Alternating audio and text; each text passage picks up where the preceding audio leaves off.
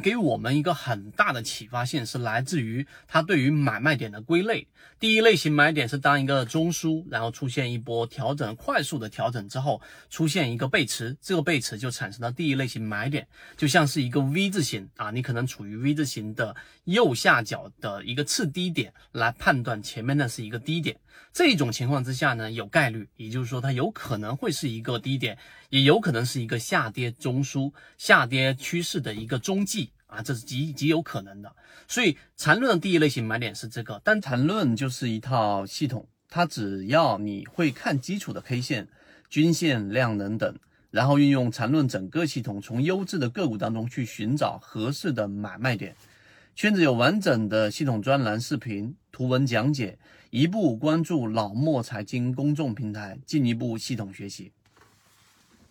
第二类型买点就不一样了，第二跟第三类型买卖点实际上是形成了一个趋势过程当中的一个回踩确认，这个回踩站稳了，踩扎实了。并且止跌了，于是出现我们所说的次级别的背驰，然后出现了第二类型买点或者第三类型买点。这一点的意义实际上是由原来的我们所说的小白交易者随机的乱买，或者说买到所谓的低价或者自己认为的低位，和我们所说缠论的第二、第三类型买卖点是由中枢和背驰所构建的高成功概率，再叠加其他模块的作为护城河，是完全不一样的。